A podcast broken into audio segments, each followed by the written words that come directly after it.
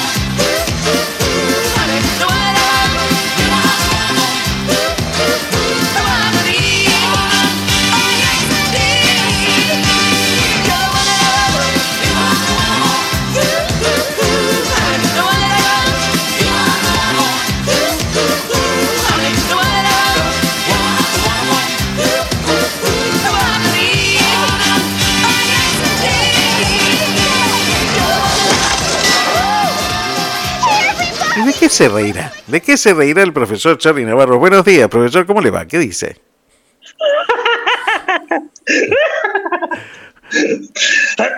Bueno, vamos a ponernos serios. Me hizo acordar ¿Cómo un personaje, a un personaje de dibujos, no me acuerdo cuál era. ¿Qué, patán? No, ese me parezco yo. Me parece que eso me parezco yo que me dicen, me dicen por ahí. Me dice, me haces cuando te reís me haces acordar a Patán. Bueno, no, no, usted me hace acordar a otro, no me acuerdo a quién. Pero bueno, no importa. Déjelo, déjelo, déjelo. Mejor no saberlo, ¿no? No, no me acuerdo, no me acuerdo. Lo que pasa es que yo, mi memoria me falla. Cuénteme, ¿cómo anda? ¿De qué se ríe usted? ¿De qué me río? Primero y principal, creo que me río, aprendí a reírme de mí mismo. La situación a uno lo lleva a que el... eh, a ver, ¿por qué? ¿Por qué de mí mismo? Porque me río de situaciones ridículas, de, de cosas que me pasan que puedes llegar a decir, no, a mí, a mí solo me pasa. Y creo que cuando uno eh, aprende a reírse de sí mismo, es mucho más feliz. Sin duda. ¿Por qué? Porque es simple. Si uno se ríe de sí mismo, sabe que se acepta el error, acepta la, la equivocación y sabe que la cosa puede pasar y bueno, eh, ahora, cada vez que me equivoco me río, no.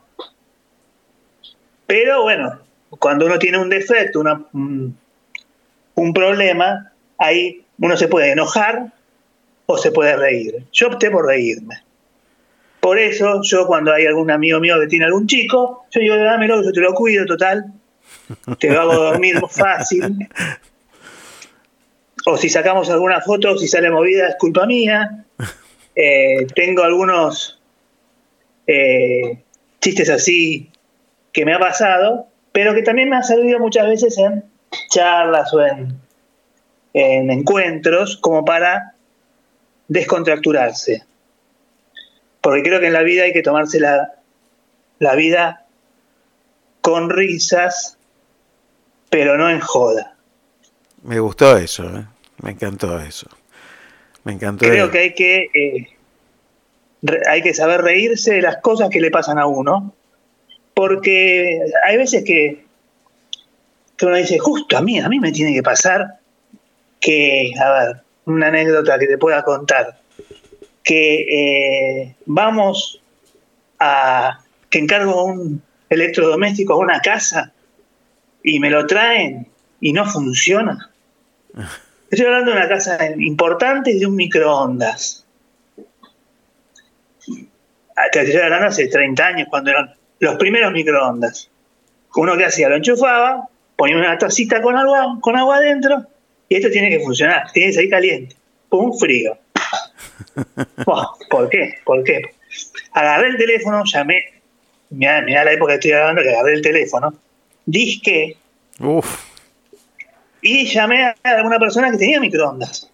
Hoy lo tiene todo el mundo, pero en su momento no lo tenía todo el mundo. claro. Y le digo, ¿hay que apretar alguna perilla, algo? Y se cagaron de risa. y no, y la- la- que había venido fallado. Ah, había venido fallado. O te- había venido fallado en serio. O que te dejen cuidando un perro y que el perro se te escape. No, eso es buenísimo. Eso. Es tremendo, tremendo, tremendo. Y, y lo que te cargan. O, y de esas tengo un montón. Eh, a ver, creo que hay que reírse de uno mismo es seguridad en uno mismo también. Sí, Saber dónde está parado. Porque no cualquiera eh, se ríe de sí mismo. Y la que a veces me gusta y a veces no, depende de quién venga, es cuando uno siempre por ahí se junta un grupo este de amigos y empiezan a tomar de punto a uno. Mm. Y se empiezan a reír de él. Y viene la frase, ¿no? Yo no me estoy riendo de vos. Me Sí, estoy sí, riendo sí, con vos. Sí, el viejo, el viejo truco. Pero tú, eh, no. Claro. Eso no me gusta. No. Ahora, reírnos todos juntos porque me caí. ¿Por qué? Porque no vi un escalón. Yo les digo, primero, reíte y después levantame. No sé si hijo de puta, ja. Creo que eso, eso es importante. Y creo que me río de eso. Me río de las. Me gusta mucho el humor eh, chabacano, como el de Yayo, por ejemplo. Uf, muy fuerte eso. Pero, a ver, yo creo que no. A mí me gusta el, el- el humor que no es personal, que es genérico. Que por ahí lo toman. Hace una canción con do- el doble sentido, me encanta. Me río mucho cuando lo entiendo. Eh, y me gusta mucho el, el- el humor de Calabró, de Olmedo, de Porcel. Ese, yo, yo crecí con ese humor, de hiperhumor. Y eso era, y reírse con, con ganas. Y vos sos profesor en, el- Creo que en, eso es. en la facultad. Y, y en la facultad, ¿usás el recurso del humor a veces? Eh, sí, pero más tirando a la ironía. ¿Y la respuesta de los alumnos? Y depende del día. Y depende de quién. Cuando veo que hay que levantarlo, sí, tenés que usar el humor para decir, che, muchachos, veo que hoy vinieron fantásticos, ¿eh?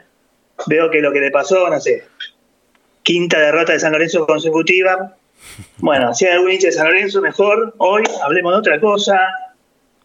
Ese tipo de humor o ese tipo de, de, de, de salidas suelo tener, pero eh, siempre, yo creo que eh, trato de estar siempre de buen humor.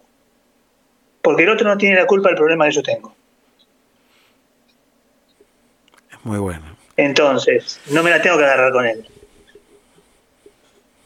Hay muchas veces que aclaro, che, gente, miren que hoy vengo, vengo con un día que si me dicen algo,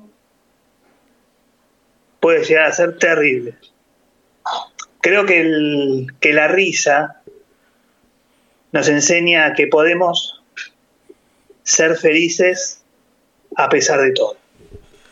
¿De qué profesores te acordás vos? Profesores, Sí, sí, de- del colegio, de la facultad. ¿Cuáles son los profesores Me que más recordás?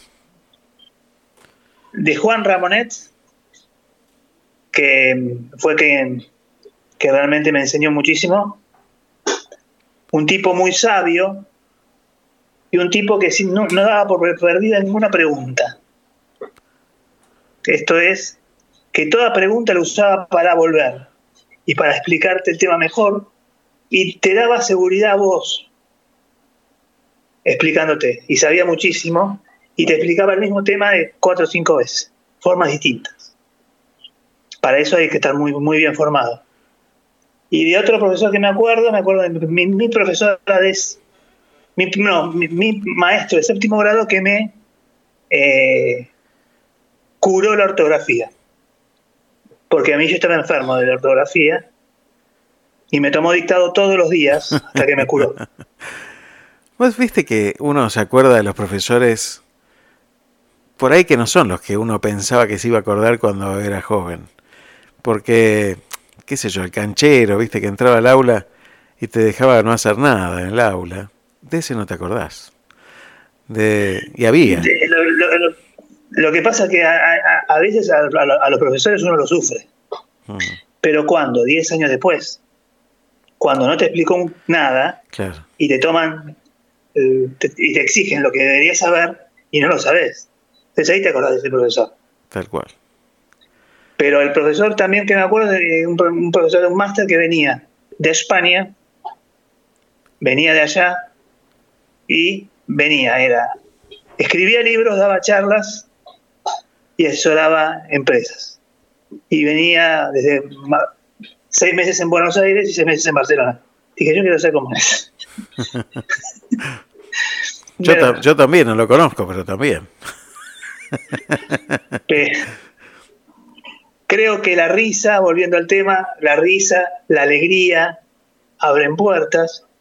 Creo que uno tiene que estar muy alegre de todo lo que tiene. Y tiene que reírse, no falsamente, ¿eh? sino eh, porque realmente uno, tiene, uno es feliz de- de todo lo que tenemos, de todo lo que vivimos y de todo lo que podemos hacer. Creo que felices los que por ahí se ríen de sí mismos porque nunca se aburrirán, felices los que estudian y aprenden la manera de divertirse porque pasarán momentos únicos, felices aquellos que se toman la vida en serio porque se van a reír mucho más. Y por ahí felices aquellos que no aceptan la risa falsa porque sabe que no es sincera. Y por ahí felices los que al reírse alegran otros corazones, porque de esa manera van a poder llegar a muchos más. Y por ahí felices los que rezan por todos esos payasos que hacen reír en los hospitales o en los centros de a los cuales van porque hacen un trabajo increíble. ¿Por qué? Porque son felices los niños. Tal cual. Es un gran trabajo ese. ¿eh? Yo los he visto trabajar, los payamédicos y tanta gente que hace reír, aunque por ahí, mira, ayer lo estábamos hablando con algunos de mis hijos y, y decían, bueno, eh, yo les, les decía, muchas veces uno está mal, pero a la hora de encenderse el micrófono o de salir a escena o de ir a trabajar o de cualquier otra cosa que cualquier actividad que uno haga, es como que tiene que ponerse el traje y hacer lo que tiene que hacer. Este, y después seguimos ¿Te acordás de la película Jazz? Claro, El, el show debe seguir, creo que tenemos una responsabilidad muy grande eh, cuando estás al frente de algo, cuando conducís equipos, cuando haces un programa o, o estás en una clase, de puedes hacer lo mismo contento que triste, puteando a tratar, tratar bien a la gente. Si te sale lo mismo. ¿Entendés? Entonces, eh, para mí, creo que ahí es el tema. Saber que el otro no tiene la culpa. Entonces, con buen humor, con risa y con alegría, creo que la cosa más, simple, más fácil. Yo, si quiere, le cuento una anécdota que cuento yo cuando estoy dando clases, muchas veces me pasa, y les digo, yo tengo la misma oratoria que tuvo San Pablo. Ya con eso capto la atención de unos cuantos, le diré. y usted se preguntará por qué. Y porque usted se acuerda cuando estaba hablando San Pablo a un grupo de gente que estaba un muchacho en la, en la ventana. Lo que le pasó al muchacho, que se, que se quedó dormido y se cayó por la ventana. Bueno, yo tengo unos cuantos que muchas veces, algunos porque trabajan de noche y otros porque se aburren sencillamente, se me quedan dormidos. Así que tengo esa misma capacidad de oratoria. Gracias, Charlie. Gracias por, por tu capacidad de escucha y tu- por, por tus palabras siempre. Gracias. Gracias a vos y saludos a toda la gente de, de la costa, sabiendo que en la costa la vida se nos caga de risa. Y estamos en la feliz. Así que abrazo grande. Por. Chau, chau. Chao, chao.